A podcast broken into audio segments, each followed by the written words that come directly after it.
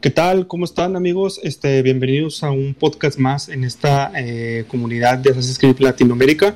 El día de hoy eh, vamos a platicar otra vez con nuestros queridísimos amigos Cristóforos y Fantasma del Cosmos y pues vamos a tener una plática muy interesante acerca de una información que habíamos tocado tema en uno de nuestros streamings para ver si por ahí este, hay gente que estuvo eh, pendiente en ese stream, pues va a recordar esta información. Entonces es una continuación de esta plática que ahorita vamos a darles un poquito más de introducción. Y pues para empezar, primero saludarlos. ¿Cómo estás, Chris? Muy bien, estoy muy bien, gracias. Feliz de ya estar aquí en una tercera edición del podcast de Assassin's Creed Latam en donde vamos a continuar con una temática que habíamos hablado ya hace mucho tiempo. Para los que nos sigan, de seguro recordarán la presentación que Fantasma y yo hicimos, titulado Saqueos y Rebeliones, héroes que cambiarán la hermandad. Y habíamos hablado de teorías, de lo que iba a tratar la la historia, una breve sinopsis y del contexto histórico. Ahora les vamos a hablar qué, qué fue de esas historias, cómo terminaron o cómo siguen actualmente, además de nuevo contenido que les vamos a explicar. Sí, es así es. ¿Qué tal, Fantasma? ¿Cómo andas tú por allá? Hola, todo tranquilo por aquí y feliz nuevamente de tener este espacio con Acelatan para compartir novedades sobre lore y demás. Y qué mejor compañía que con ustedes y pues con mi amigo Cristóforos excelentísimo. Bueno, pues como mencionaba ahorita Chris, este, aquella vez en un stream de los de Facebook Live, eh, parecía una clase de historia, ¿verdad? Con, con, tanto contenido, con tanta información que nos, nos traen nuestros, queridísimos amigos. Y pues ahorita vamos a tener como una segunda parte, si lo queremos ver de esa manera, de eh, qué siguió con la información de, de este cómic, de esta precuela, de un una nueva historia también que surgió con, con, Fragments, que pues vamos a tocar un poquito más adelante, ¿verdad? Entonces, no sé si, si quisiéramos comenzar por ahí, este, Chris. Claro, antes de comenzar, un, un, un, pequeño resumen de la presentación anterior. Valhalla, que fue publicado por Dark Horse Comics, nos presentaba una precuela. ¿Qué pasó antes de los eventos del juego? contexto histórico eran de las invasiones del gran ejército pagano, dos años antes de la historia que presenciamos en Valhalla. Tenían como personajes a Eivor y su hermano Sigurd. Así es. Y Assassin's Creed Dynasty fue publicado por el Neo Manhua, situado en la dinastía Tang, la edad dorada de la civilización china, que nosotros la dividimos en cuatro partes: la instauración, el reinado de Wu Fetian, la rebelión de Anlushuan, y su decaimiento. Donde está situado el manhua es en la rebelión de Anlushuan y nos presentan a Li Yi, el protagonista, un miembro de la Orden China de los Ocultos y también presentan otros personajes históricos como el mismo Anlushuan, el emperador Xuanzong de Tang. Me disculparán por mi pronunciación en chino, es basura. también podemos encontrar otros personajes como Li Bei, el monje Yang Chen, el, la orden. el legendario maestro espadachín Pei Min, y de la orden de los antiguos como Yang Chuan y Yang Guozhong. Tengo que tomar clases de chino, no puedo con las pronunciaciones, pero sí. Eso, An, también. Eso sí, sí, y a él ya, ya lo mencioné. ¿Qué es lo que sucedió con todo este contenido. En la presentación nos referimos a teorías que para ese entonces no podían ser aseveradas debido a la falta de información, pero ya como este contenido ha mostrado parte de su historia, ya podemos desmentir o confirmar estas teorías. Mencionar primero que estaba la teoría de que el, el hermano de Sigurd resultaba ser el modelo masculino que podíamos seleccionar para Eivor en Assassin's Creed Valhalla. Efectivamente, no lo era. Sigurd era una persona totalmente aparte, no era el hermano biológico de Eivor, sino que era como una especie de mejor amigo convertido en un hermanastro. Pues la familia de Sigurd la que adoptó a Eivor luego de que toda su familia pereciera en un ataque orquestado por el clan de Kyoto. Si mal no recordamos en, en, la introducción de Assassin's Creed Valhalla. Y también teorizamos acerca de las razones de por qué Eivor era apodada la Matalobos o Wolfkiss, aquella besada por el lobo en inglés, y la relacionamos con cinco lobos famosos de la mitología nórdica. Fenrir, Skoll, Hati, Geri y Freki. Pero no se trataba de nada de eso y era la segunda alternativa que nosotros habíamos teorizado también, de que Eivor había sido atacada por un lobo y como sobrevivió, sus compañeros vikingos la llamaron por ese apodo a manera de... del acontecimiento. Claro, y de vendirle como honor de, oh, ella sobrevivió, ella es la Así es. Algo muy común entre vikingos. Sí, que hacen sus apodos basados en características que pueden ver a simple vista cicatrices, heridas profundas. Su forma de pelear, ese tipo de cosas. Claro, claro, como en el caso de Ivan el deshuesado.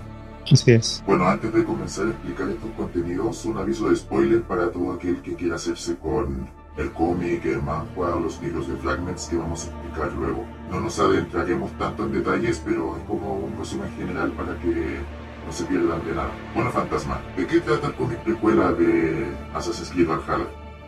Bien, este Valhalla Song of Glory o Canción de Gloria, que es como se ha traducido en España. La editorial encargada de traer esta historia es Panini Comics. No sé cuál será la que llegue a México o si ya llegó a México Occidente, no, honestamente no estoy seguro.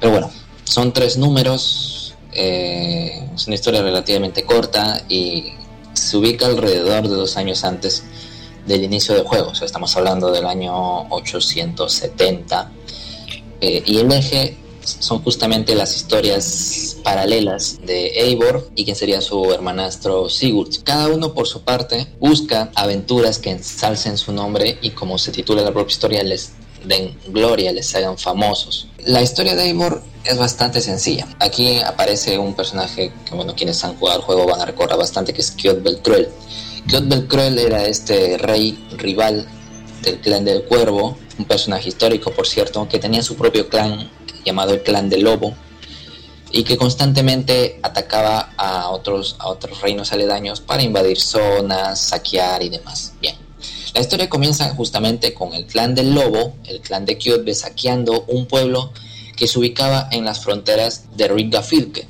o sea, en las fronteras de los dominios del rey Stilbio. Eivor va con un grupo de hombres a defender la zona justamente para proteger sus dominios. Y luego de derrotar a los rivales, captura a una esclava llamada llamada Gul. Esta esclava aparentemente es una vidente que dice frases crípticas sin sentido aparentemente, pero bueno, Eivor cree que sería un buen detalle llevársela como obsequio a su padrastro, al rey Stilbio. Stilvio no se lo toma nada bien porque al ver que esta mujer estaba encadenada, eso significa que ella tenía dueño, por así decirlo, que esta esclava tenía dueño. Y el dueño va a venir a reclamarlo. El dueño resulta ser nada menos que justamente Kyotbe. De hecho, Kyotbe, que en esta historia aparece con un diseño distinto al del juego, porque se inspiraron en los artes conceptuales originales que había del personaje, está más preocupado en recuperar a esta mujer. Y esto quienes lean la historia se van a dar cuenta que está relacionado con ciertos detallitos del juego. De hecho, el cómic tiene bastantes guiños que no entiendes sino hasta después de haber jugado el juego. En paralelo tenemos a Sigurd, que está en lo que sería Rusia actualmente, buscando una espada que sea digna de él. En el vaivén conoce a un chico que le dice, oye, yo conozco un castillo donde nosotros hemos encontrado mejores armas y un tesoro y bla bla. Entonces Sigurd va acompañado de un primo a, saquear ese castillo y ahí encuentran un depósito con varias reliquias, pero son descubiertos por los guardaespaldas, se inicia una pelea, una refriega eh, y, de entre, y de entre estos sujetos aparece un, un individuo llamado Amon, Amon, no sé exactamente cómo decir su nombre, pero que revela ser un oculto. ah, caray. Entonces, Sigurd, que, no conoce nada de estas facciones secretas, pelea con Amon y termina derrotándolo. Amon estaba infiltrado en ese castillo con la misión de recuperar un sudario del Edén, pero al ser derrotado por Sigurd fracasa y Sigurd, eh, a una manera de tomar un trofeo de esta aventura, le arrebata su hoja oculta. Esta hoja oculta luego sería la que heredaría Eivor al inicio de Valhalla. Volviendo con Eivor, Gul anota que Eivor ha sido reprendida por el rey y no sabe qué hacer con esta mujer. Entonces le ofrece un modo de redimirse trayéndole un tesoro. Nuevamente, Gul habla de manera bastante crítica, pero Eivor, como justamente quiere quedar bien con su padrastro, le hace caso. Llévame a este lugar, dice. Y comete la imprudencia de ir sola. Resulta que terminan llegando a lo que sería el templo abandonado del dios Heimdall, ubicado en unas montañas. Pero bueno, Eivor eh, cae en una trampa, ya que Gul eh, ya había planeado esto de antemano y, estaba siendo esperada por, por hombres de Kyotbe justamente. Nuevamente hay una pelea. Otro detalle a destacar de, de este cómic es que sus viñetas no se miden con el nivel de violencia. De hecho, cuando, cuando un personaje tira hachazos, se ve que son hachazos, se ve amputaciones, se ve sangre. Y bueno, creo que eso eh, combina bastante bien con lo que vemos justamente en el propio juego. Que Valhalla es la primera entrega de Assassin's Creed donde por fin se puede amputar a enemigos. Bueno, volviendo a ese detalle, hay una pelea, eh, Eivor tiene que defenderse eh, y descubre por estos hombres que el, clan de Kyunbe ha planeado atacar la aldea del rey Stirbion durante la noche. Y en efecto se ve eso. Se ve que llegan hombres en la noche, eh, atacan, eh, atacan entre las sombras y cuando el rey piensa reaccionar, le cae un flechazo. Eh, hay otro personaje del juego que aparece es Dag, aunque también con un aspecto distinto. intentan contraatacar, defenderse. Eivor, entre los tesoros, encuentra un fruto del Edén, o como Gul lo llama, una de las manzanas de Idun. Este detallito es una referencia del primer glifo llamado en el principio, si mal no recuerdo, eh, donde se muestra la presencia de frutos del Edén a lo largo de la historia. Y una de estas imágenes, titulada Las manzanas de Idun, se revela que estas manzanas doradas que según la mitología nórdica eran custodiadas por Idun para otorgar inmortalidad a los dioses eran en realidad frutos del Edén. Entonces Gul llama a este artefacto una de las manzanas de Idun y aprovecha que Eivor está peleando con los otros hombres para tomar el artefacto y de hecho usarlo. Gul sabe cómo usar este fruto y es entonces cuando ella se libera y dice yo no me llamo Gul, ese no es mi nombre y cuando se quita las cadenas revela en su cuello una marca que quienes jugaron el juego van a reconocer. Una serie de venas púrpuras marcadas que justamente son eh, la señal de estas reencarnaciones nórdicas que hay por el juego, siendo, spoiler, Eivor una de ellas. El cómic no dice explícitamente de qué personaje o de qué individuo en eh, Ghoul es su reencarnación, pero se intuye que se refiere a Idun. Y bueno, Eivor quiere tomar el artefacto, pero como el templo empieza a desmoronarse producto de la pelea y porque está ya bastante antiguo, debe decidir entre arriesgarse a tomar ese artefacto o volver a la aldea cuanto antes para evitar que Stilbion y sus amigos mueran asesinados. El cómic termina con Eivor llegando justo a tiempo para apoyar a los demás y salvar al rey de las fuerzas de Kyotbe. Básicamente termina ahí. Pero esta trilogía tiene una pequeña escena de epílogo en la que se ve a Basin, Basin y Benishak en Constantinopla, eh, recibiendo informes de que su hombre, Amon, justamente el oculto con el que se había enfrentado Sigurd, pues ha caído en pelea y no ha logrado recuperar el artefacto que le habían encargado, que era justamente un sudario. Basin lamenta este fracaso, pero pregunta quién ha sido el sujeto que lo mató, y es ahí cuando su informante revela que era aparentemente un nórdico que tenía una marca en el cuello muy característica. Cuando Basin escucha eso, se levanta y dice, ah, debo encontrar a ese hombre, porque él lo va a cambiar todo. Y bueno, esto, este prólogo cierra así, ya dando pie justamente a los eventos que vemos en el juego y como menciono, quienes hayan jugado Valhalla y lean esta historieta van a entender muchos de los detalles y referencias que hay por ahí entre las viñetas. Muchas gracias, Fantasma. Y también en la presentación nos referimos a teorías acerca del el contexto histórico y algunas referencias en Assassin's Creed Dynasty. Mencionamos algunas teorías de el fruto, el fragmento del Edén que vemos en ese relato. Hablamos de un posible grupo de proto-asesinos que existió en los tiempos de Qin Shi Huang, el primer emperador de China, que justamente también hacía mención a Wei Yu, el asesino chino que vemos en el santuario de Montiglione. Y de la misma forma mencionamos una teoría que giraba alrededor de una figura histórica que es referenciada en este manhua, la única emperatriz de China, Wu Fetian. La teoría la ideé junto con un colega y amigo de Assassin's Creed Wiki, la enciclopedia de habla inglesa llamado Cifiero. En resumen, nosotros teorizábamos que Usetian era una miembro de la Orden de los Antiguos, ya que en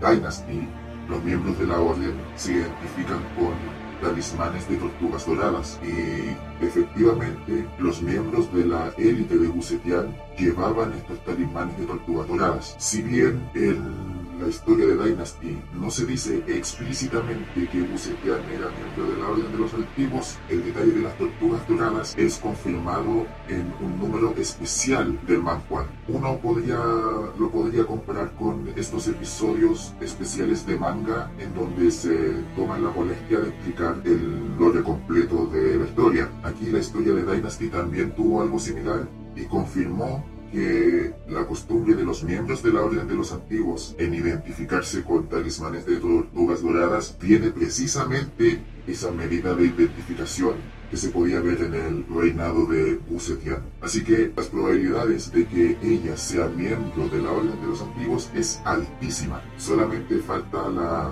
mención explícita. Para mí, ella es miembro confirmada de la Orden de los Antiguos. Para Cifiero todavía le falta esa confirmación, como les digo, pero de nuevo, las probabilidades son muy altas. Y hablando de Dynasty, Fantasma, ¿qué hace Dynasty tan peculiar? Cuéntanos un poco acerca de lo que trata Dynasty, que cabe destacar todavía sigue en emisión. Bueno, como ya mencionó Cristóforos, Dynasty es una serie que sigue hasta la fecha en emisión. empezó desde agosto de 2020 y de manera quincenal se va actualizando en la propia página web de New Manga. Bueno, esta al ser una historia totalmente inédita, eh, no daba espacio a demasiadas teorías, eh, más allá de si podría tener alguna relación con la historia general de Valhalla, y en cierta manera la tiene. Eh, Dynasty se sitúa en el año 755, más o menos poco más de 100 años antes de los eventos de Valhalla, en lo que sería el punto más crucial de la dinastía Tang. El protagonista, eh, Lie, es un miembro de la hermandad Sun Oculto que, por dar unos cuantos detalles, intenta reconstruir a su grupo en, en China. Sin embargo, por azares del destino, él termina descubriendo una conspiración mayor, eh, un conflicto político que históricamente se conoce como la rebelión de Anlushan. La rebelión de Anlushan, como su propio nombre lo dice, es una guerra civil que surge entre las fuerzas imperiales, o sea, las que apoyaban al emperador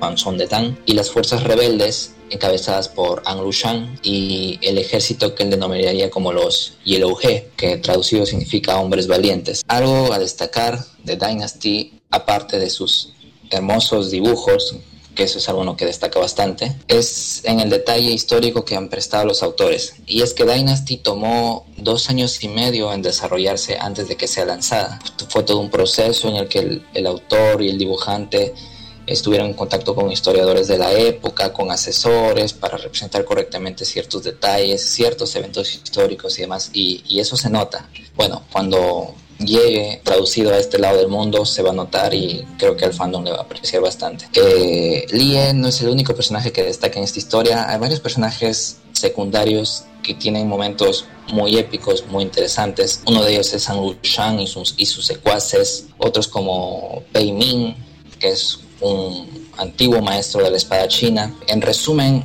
Dynasty narra justamente este conflicto político, esta conspiración que surge en medio de la corte imperial y que termina desembocando en un conflicto que básicamente desgarra China totalmente. Sin embargo, paralelo a esto, hay una subtrama relacionada con la primera civilización, y es que resulta que en China existen unas reliquias conocidas como sáriras. Eh, esto lo habíamos explicado en la transmisión de Facebook de meses atrás, pero bueno, para quienes eh, no lo recuerdan, las sáriras son una especie de piedras o gemas pequeñas que según la tradición budista surgen de los restos de un maestro budista luego de este morir y de alcanzar la iluminación. Ya depende de la rama budista que se consulte, las sáriras pueden tener incluso ciertas propiedades como instrumentos de salud o incluso conservar el conocimiento de quien anteriormente fuera su portador.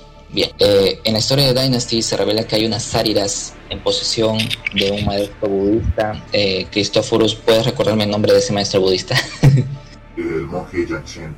Eso, gracias. Yan Zhen. Eh, Yan Zhen es un personaje histórico que vivió en China, pero que también es recordado en Japón justamente porque él hizo una misión de peregrinaje para esparcir su religión allí. De hecho, tiene un templo dedicado donde están sus restos, si mal no recuerdo. Bueno, Yanzen en Historia de Dynasty es quien eh, custodia estas sáridas que según los relatos serían eh, restos de, del Buda Siddhartha Gautama. Y este es un detalle bastante interesante, un spoiler de la historia es que aparentemente Buda eh, habría sido un miembro de la primera civilización. Eh, no se ha dado mayores detalles, pero esto es una revelación que incluso a la gente, a nosotros los miembros de la wiki, nos tomó bastante por sorpresa. Y bueno, Yanzen, al estar al tanto del conflicto que surge en China, aprovecha esta misión de peregrinaje que va a hacer hacia Japón para llevarse estos artefactos también y evitar que caigan en malas manos. A él le acompaña eh, otro personaje conocido como Abeno Nakamaro. Y bueno, esta historia que tienen ellos se desarrolla en paralelo a los eventos principales de Dynasty. Esta guerra civil entre miembros de la Orden de los Antiguos está basada en la rivalidad entre Alu Xuan y Yang Wuzong. El primero gozaba de privilegios, pero tenía el deber de cuidar la frontera, mientras que el segundo era miembro de la corte y hablaba mal frecuentemente de Alushuan. En la historia, la guerra civil comienza de manera similar, pero en Dynasty llegan los detalles de que Alushuan, además de empezar una, un conflicto para desbaratar los planes de su rival, también lo hace para hacerse con el control de la Orden de los Antiguos. Y aquí entra el protagonista, que debe conseguir toda la ayuda posible para que este conflicto no haga explotar la civilización china. Muy bien, excelente. Pues muy, muy, muy interesante. Este, yo, siéndote sincero, como fan de la saga, un poquito más tema de, de los videojuegos y todo esto, el conocer toda esta información, adentrarme un poquito más de lleno al lore que está detrás de. Este se me hace muy, muy interesante eh, lo que mencionaron de que solamente había existido una emperatriz eh, de China se me hace muy muy muy interesante. Me gustaría ver cómo sería plasmado eh, más adelante porque sabemos que si no me equivoco bueno tiene cuerda hasta el siguiente año que, que va a salir. Y pues el, el ver una nueva guerra civil que a lo mejor pudiéramos como retocar temas de, juegos que ya, ya han pasado, de historias también que ya han pasado con este tipo de, de interacciones entre los asesinos y templarios, pues también se me hace muy interesante. La época también donde se sitúa este, esta nueva historia es una de las que como fan de un videojuego hemos pedido bastante. Entonces el estar en, eh, inmersos en esta época pues también va a ser algo que voy a disfrutar mucho, eh, hablando yo creo que por, por muchos. Y también sobre lo que comentaban de, de lo de Valhalla, vaya, lo, el, la precuela de, de, Valhalla, se me hizo muy interesante lo que en un principio a lo mejor creíamos y lo que ya, ya fue o ya, ya pasó. Pues también digo, fue un punto muy bueno al momento cuando eh, ocurrió aquel eh, en vivo en Facebook, lo recuerdo, pues todos teníamos teorías, ¿verdad? Teníamos como esperanzas de que pasara esto, aquello, pero bueno, pasó lo que pasó, eh, fue una buena historia, falta un poquito más de, contenido. que esperemos también ver más a futuro con, con lo que está por salir eh, en el videojuego y, no sé si vaya a haber más, si vaya a haber como más eh, trasfondo a, esto. De ahí en fuera yo creo que la verdad, pues información hay demasiada como para entretenernos un buen rato. Y bueno, eh, qué mejor que siendo bien explicada por parte de, nuestros amigos eh, Cristóforos y Fantasma de Cosmos. Y bueno, ahorita pues vamos a continuar con lo que va a ser la información de lo que ha sido Fragments, que hasta ahorita van dos novelas ya eh, han salido y una tercera que está por salir el siguiente año. Entonces vamos a, continuar platicando sobre ello y pues para tener un poquito más de información y conocimiento de, pues vamos a, a introducirnos más de lleno.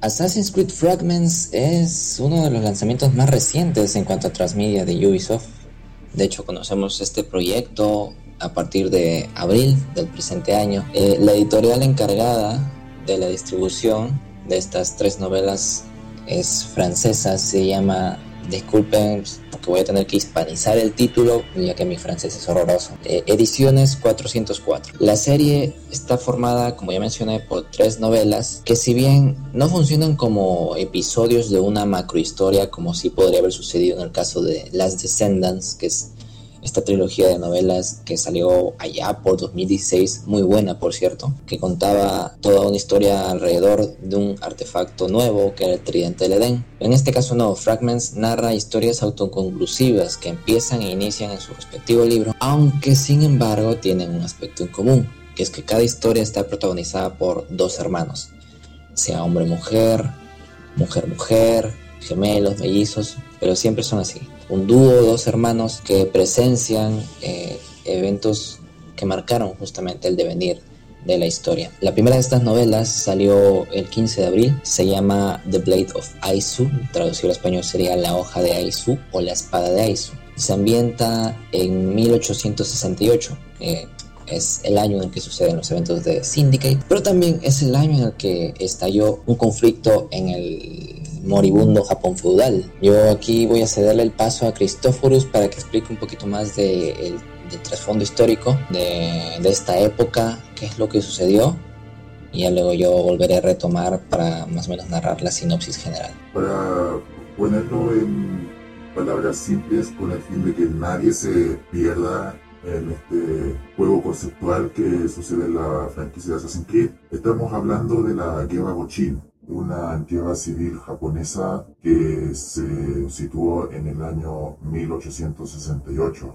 y enfrentaba a dos combatientes, el shogunato de Tokugawa y la corte imperial. Los asesinos apoyan al shogunato y los templarios apoyan la corte imperial en Kyoto.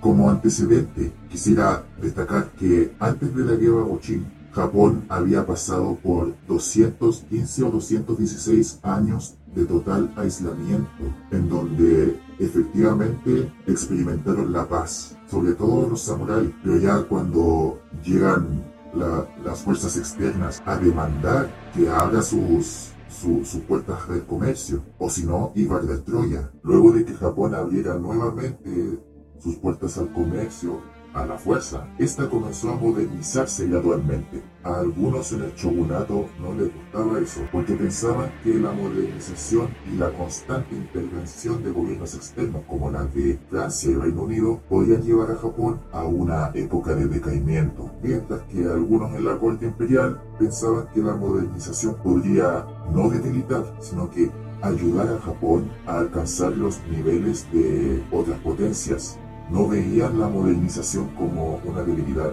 sino algo para proteger a Japón en el futuro.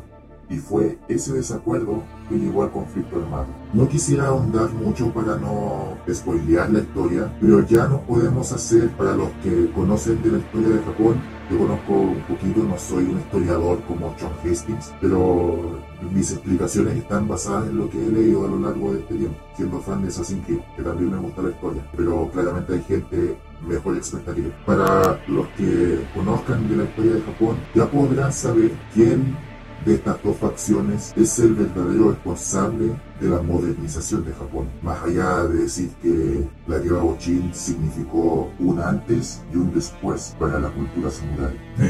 Estoy dando guiños como diciendo no quiero, no quiero spoilearte, pero tengo ganas, pero no quiero porque Pero, pero sí, es una historia bastante interesante. Y sin nada más que agregar, le dejo el espacio fantasma para que explique la sinopsis. Bien, gracias amigo por la explicación. Entonces, ¿de qué va The Blade of Aizu? Los protagonistas son dos hermanos, hombre-mujer. El chico se llama Ibuka y la hermana es Atsuko. Debido a las tradiciones de ese entonces, Ibuka es quien tiene un futuro más prometedor como un joven samurái siguiendo los pasos de su padre, pero que detrás de ese talento que tiene con la espada Ibuka oculta un miedo, un pánico hacia lo que es la pelea, el combate. Irónico, algo que de hecho me recuerda al hijo de Arbasmir, Henry Green pero bien, volviendo. Mientras tanto, Atsuko, que básicamente está destinada a vivir bajo la sombra de su hermano, ser una ama de casa y quien de hecho ya tiene un matrimonio concertado a sus 16 años, en secreto es una experta espadachina. Cuando estalla el, la guerra entre el shogunato Tokugawa y la corte imperial del emperador Mutsuhito, los hombres son llamados al campo de batalla, entre ellos va Ibuka junto a su padre. Pero Atsuko, la chica, sabe que su hermano va a ir ahí a morir porque le va a ganar el miedo. Entonces ella, en una especie de, de remembranza a la historia de Mulan, va a escondidas ahí también al campo de batalla para proteger a su hermano. Y es en medio de toda esta intriga familiar que también descubrimos desde los ojos de cada uno de los hermanos cuál fue el papel que tuvieron asesinos y templarios en este conflicto tan crucial para el Japón de ese entonces y crucial para los samuráis también. La segunda novela se llama The Highlands Children o Los Niños de las Tierras Altas. Ha salido hace poco, de hecho, el 16 de septiembre, y se ambienta en Escocia, pero en una época que estoy seguro de que a varios les va a resultar parecida debido a cierto personaje eh, que es, creo yo, un icono de la cultura popular. La historia está protagonizada por Aileas y Phelan, dos hermanos, también hombre y mujer, que en el año 1296 vivían en la ciudad escocesa de Berwick upon Tweed, pero cuando estalla la primera guerra de independencia de Escocia, esta ciudad se vuelve el blanco de las tropas inglesas lideradas por el rey Eduardo I. Entonces la tragedia les agarra por sorpresa y ellos van a terminar separándose. Pero aquí nuevamente quiero cederle el paso a mi amigo para que explique quién es este misterioso personaje del que yo les estoy hablando, que seguro más de ustedes lo conocen, quizás hasta sin saber. ¿Cuál es también el secreto que pueden ocultar estos dos hermanos que llama la atención tanto de asesinos como de templarios. Cuando mencionamos la película Corazón Valiente, se nos viene a la mente tres posibles escenas. La escena en donde William Wallace alienta a sus aliados para poder hacer frente al ejército inglés. La segunda en donde William Wallace es traicionado por uno de los suyos. Y la tercera, en donde William Wallace es torturado por sus enemigos ante todo un público. Y a pesar de todo ese dolor y todo ese sufrimiento, él grita libertad, libertad para Escocia y libertad para su gente. Así que si ustedes, queridos oyentes, ya vieron esta película, a pesar de que esta tiene muchas inconsistencias históricas, ya tienen la base para poder entender este segundo capítulo de Fragments. William Wallace es uno de los personajes históricos con el que los hermanos interactuarán en la historia. Pero no solamente sabremos el cómo la guerra secreta entre asesinos y templarios está involucrada en esta guerra de independencia escocesa, sino que detrás de eso hay murmullos que hablan sobre un antiguo linaje cuyos miembros son identificados con marcas de nacimiento en sus muñecas y que dicho linaje puede cambiar totalmente el destino de Escocia. Así que yo brindo por ver a William Wallace gritando libertad en el, en el universo de Assassin's Creed. Una, muy buena película que, que a todos nos gustó, ¿verdad? Imagínate ver ese, ese personaje interpretado por, el actor Mel Gibson por ahí en, ya más adentrado, ¿verdad? En, la historia, sería excelente. Y teorizando, pues, ¿qué, qué podríamos imaginar? Una posible trilogía tipo Chronicles, eh, hablando al mundo de los videojuegos. Claro, claro. Eh, si lo llevamos al mundo de los videojuegos, Fragments sería como Chronicles, porque a pesar de tener historias distintas y autoconcluyentes, eh, hay un elemento que los conecta. En Chronicles fueron los fragmentos del Edén y en Fragments es el hecho de que cada historia es protagonizada por hermanos. Entonces, solamente leyendo Fragments sabremos el porqué de esto. Y como es una trilogía, nos falta hablar del tercero. Fantasma, ¿qué nos puede decir acerca del último? Finalmente, la tercera novela de Fragments, aunque no tiene el título en inglés, podemos traducirlo y básicamente se lee como Las Brujas de Landes. Es una novela escrita por Adrian Thomas. Se va a lanzar a inicios de 2022, no hay fecha aún. Lo que sí sabemos es que se ambienta en la Francia del siglo XVII y pues como ya el propio título de entender, tocará el tema de la brujería. Como habrán visto, Todas estas son historias, por así decirlo, inéditas, que no se han visto en, los juegos anteriormente ni tampoco en cómics, pero no quiere decir que sean historias netamente aisladas, ya que si bien está presente el factor de las conspiraciones, ambos bandos, tanto asesinos como templarios, incluso van a haber fragmentos del Edén, puede haber cierta conexión entre estas historias y entregas anteriores que hemos conocido. Y quiero citar, por ejemplo, el caso de aquí, de las brujas de Landes, que el hecho de que se ambiente durante una cacería de brujas en el siglo XVII, o sea, estamos hablando de los años 1600, no es casual y de hecho quienes estén más o menos al tanto del transmedia saben que de hecho ya se ha hablado de brujas en la franquicia Assassin's Creed. Quienes habrán leído la serie de Titan Comics llamada simplemente Assassin's Creed o Assassin's Creed Assassins que nos presentó al personaje de Charlotte de la Cruz. Recordarán que uno de sus ancestros era Thomas Stoddart, un maestro asesino británico que fue enviado a la colonia de Salem en Massachusetts, Estados Unidos, en pleno año de 1692 cuando estallaron los famosos juicios de Salem. Fue este episodio de histeria colectiva, asusado por el puritanismo de ese entonces, en la que básicamente se acusó a varias mujeres de ser brujas, de tener poderes sobrenaturales, de haber hecho pactos con el demonio y que eh, debido a las creencias de esa época llevaron a que se les enjuiciara e incluso condenara a muerte. Eh, evidentemente el cómic revela que hay un trasfondo conspirativo detrás, que esto es una red tejida por los templarios para alcanzar cierto objetivo y hasta vimos la presencia de ya del archiconocido Consus siempre con sus mensajes crípticos y que en esta ocasión tuvo a través de, Thomas Stoddart un mensaje que enviarle a Charlotte de la Cruz en el presente. Bueno, esta historia finalmente concluyó con Assassin's Creed Uprising, que fue esta serie en la que básicamente se cierra la historia de Juno y el proyecto Phoenix. Pero volviendo entonces a Fragments, las fechas calzan, los contextos son parecidos. Quizá hay alguna conexión entre estas dos hermanas de, la novela y la historia que, que vimos en Sale. Yo lo dejo ahí, ya cada quien de repente podrá hacer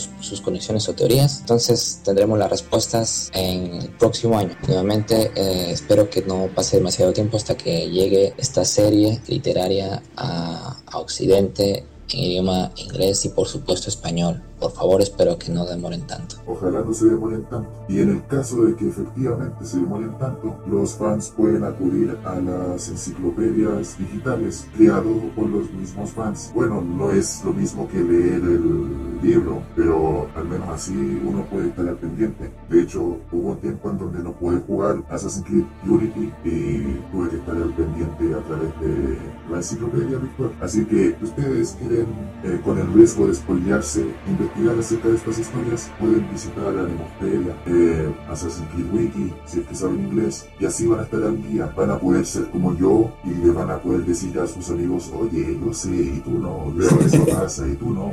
Pero, no, estoy bromeando. Pero sí, esa es una alternativa para estar al pendiente en el usuario de Assassin's Creed constante, investigación. Sí, de hecho, eh, como mencionas, este, en internet, viendo páginas así como de Wiki, este, de la comunidad, pues incluso ahí hay información muy, muy precisa de gente que hace las investigaciones y podemos ver, por ejemplo, de los dos primeros libros, al menos este, que me ha tocado consultar información, o sea, son libros de más de 300 páginas, entonces va a tener muy buen contenido. Y también indican que son historias canon, entonces por eso es como la teorización de eh, será algo parecido a Chronicles o, o como mencionabas ahorita tú, Chris, eh, si es más como Chronicles pero llevado a, libros, vaya que lo que ya vivimos en Chronicles, el videojuego, pero ahora llevado a libros.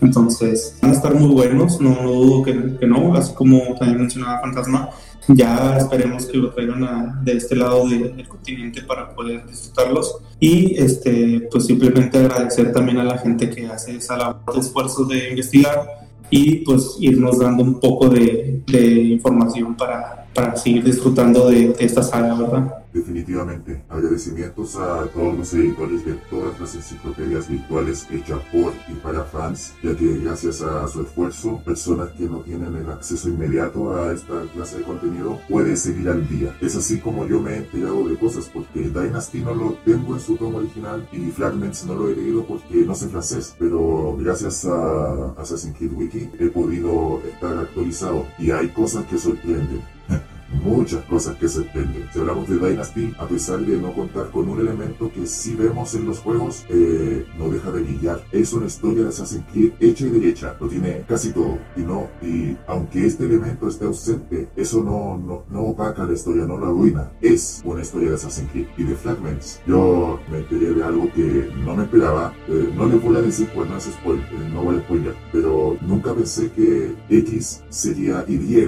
por decirles algo, pero sí, eh, sorprenden y cuando lleguen a Latinoamérica les va a sorprender. Tal cual, sí, Cristóforo se emocionaba bastante por, por esa revelación que está desde la tarde así. Sí, bro, Eh, es- sí.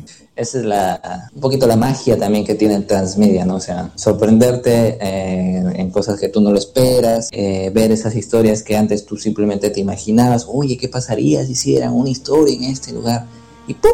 Mira, resulta que sí hay una. Entonces, aprovechen esa magia también y ojalá, justamente como digo, ¿no? Ese- esa pieza es de transmedia, sobre todo Dynasty, que eh, en mi opinión es una de, las mejores series de cómics que ha salido en la franquicia después de The después de Conspiracies. Es- Dynasty es muy buena de verdad y repito, sus dibujos son preciosos. Entonces, yo sé que si llega aquí a, a Occidente, a este lado de Latinoamérica, eh, porque también hay un buen sector que justamente le gusta leer manga, pues le va a encantar y tiene muchísimos elementos clásicos de Assassin's Creed. Y bueno, de Fragments también para los amantes de la literatura les va a sorprender, les van a sorprender ciertos personajes, ciertas historias, ciertas revelaciones y veamos incluso qué más se viene después en Transmedia, ¿no? Pero sí, que hay ahí esa emoción presente. Yo sé y tú no.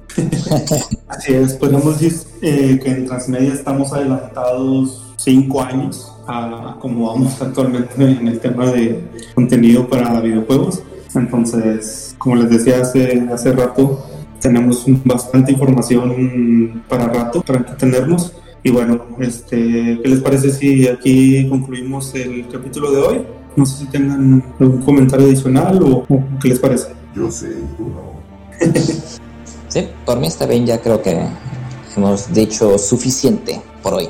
Sí, defi- definitivamente ya todo está en la mesa y queda la decisión de nuestros oyentes eh, el hacerse con estas historias. Yo personalmente recomiendo Dynasty. De las tres me ha enamorado Dynasty. Excelente. Bueno, entonces, eh, pues por el día de hoy concluimos con este capítulo. Eh, les agradecemos que hayan estado hasta, hasta aquí. Sabemos que probablemente vaya a ser uno de los programas más largos que, que tengamos, pero vale la pena, ya que tenemos este, mucho lore, mucho contenido y pues más que nada con nuestros queridísimos amigos Cristóforos y Fantasma, que pues son expertos en, en este tema. Entonces igual si nos quieren apoyar eh, compartiendo el, el capítulo en sus redes sociales y también pues obviamente seguirnos a nosotros en nuestras redes sociales. Ya saben cómo estamos, estamos como As- Assassin's Creed La- Latam, así estamos también en Instagram, estamos en Twitter y algún comentario que quieran agregar al final de despedida. Bueno, eh, gracias por escuchar. A lo mejor este es uno de los podcasts de mayor duración. Y si llegaron hasta acá, muchísimas, muchísimas gracias. Pueden seguirme en Twitter, arroba la B y también en YouTube con el mismo nombre, la B de Erudito, en donde subo videos Assassin's Creed hablando de temáticas, anécdotas, explicando algunas cosas. Y a pesar de que suba videos cada vez que los alienígenas montan dinosaurios, es siempre hay contenido. Tengo planes para futuros videos y solamente hay que encontrar el tiempo para hacerlos. Los videos vienen y van como las olas del mar. Así que muchas gracias por escucharnos. Ok, Fantasma. Bueno, eh, ya saben que me pueden encontrar en Twitter como el Fantasma de Cosmos o arroba fantasma-cosmos. Estoy en Facebook también como Fantasma de Cosmos. Ahí formo parte de varios grupos importantes de Creed en Facebook. Es genial interactuar con la gente ahí. Eh, y bueno, ten- tengo mi canalcito de YouTube con el mismo nombre, el Fantasma de Cosmos. Sí, está un poquito abandonado, pero eh, cuiden que ya voy a traer algunas sorpresitas por ahí. Y pues si quieren ahí a hablar de algo o alguna consulta o teorizar, lo que sea, o incluso colaborar, pues por mí genial, yo siempre estoy abierto a cualquier oportunidad, para mí siempre es un gusto interactuar como lo estamos haciendo aquí ahora mismo y bueno, igualmente con Cristóforos también si quiere decir, oye, de Cristóforo, ¿qué es lo que tú sabes que yo no? También ahí me pueden preguntar con gusto. Excelente. Así como eh, para terminar de mencionar, también recordarles nuestro canal de YouTube, igual como nuestras redes sociales es Assassin's Creed Latam. Y para la fecha que ya esté este podcast eh, arriba, ya va a estar eh, en cuanto a contenido en nuestro canal para que pasen a verlo si no lo han visto. Tanto el unboxing de ese maravilloso paquete que le llegó a nuestro mentor Carlos, este, del contenido que llegó por ser parte del programa de Mentor Skill y también la plática con José que tocaron temas muy interesantes acerca de lo que fue el, contenido adicional en Valhalla y el futuro de Assassin's Creed Infinity. Muchísimas gracias oyentes y nos vemos para el próximo capítulo. Que la paz sea con ustedes y que el Padre del Entendimiento los guíe a todos. Igualmente un gusto estar presente aquí y ansioso por la próxima oportunidad. Gracias a todos que nos están escuchando, que comparten en sus redes sociales esto. Bueno, hasta la siguiente. Arrivederci, cuídense mucho.